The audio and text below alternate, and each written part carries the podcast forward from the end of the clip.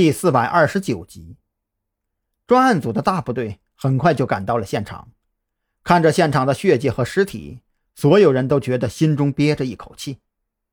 张扬扫了一眼躺着两具尸体的客厅，并没有什么值得关注的线索，索性将目光投至前边的小院子。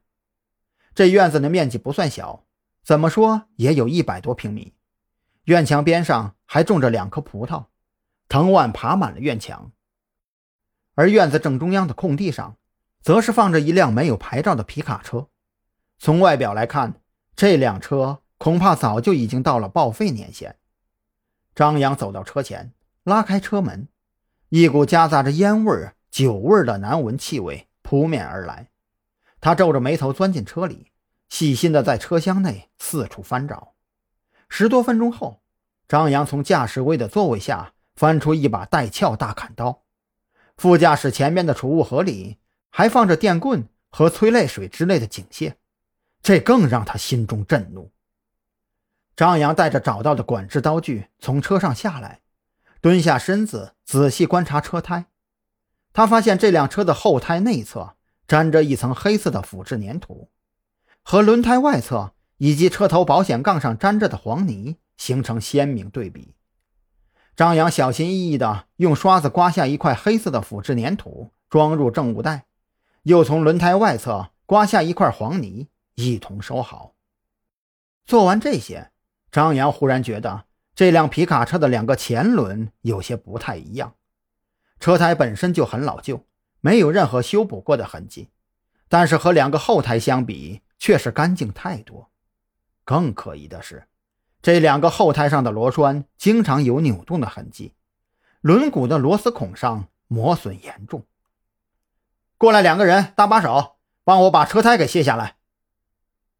张扬从皮卡车的后备箱里拿出一个千斤顶，和闻声走来的两名刑警一起，很快就将轮胎给卸了下来。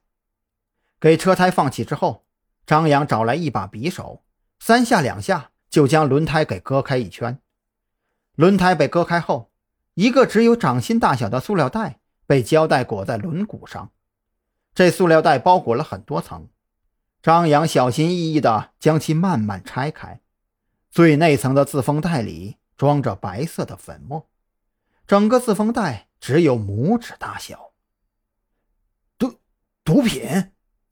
刑警顿时瞪大了眼睛，这事儿越查越不得了啊！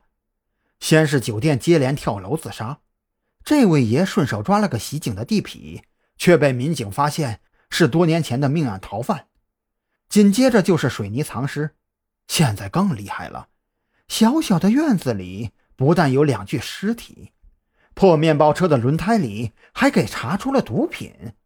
那接下来……又会查到些什么呢？只能说可能是毒品，先收集起来带回去化验。我建议你们立刻上报给县局，这个案子很有可能发展成涉毒案了。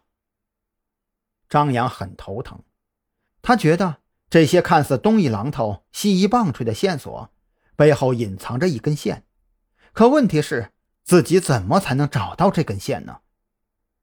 现场没有第二个人出现的痕迹。他们二人的血液中含有酒精，应该是在互相残杀之前喝过酒。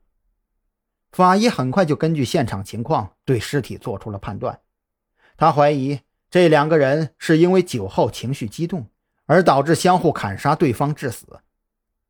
这两个人绝对不可能是酒后争执才导致的互相砍杀。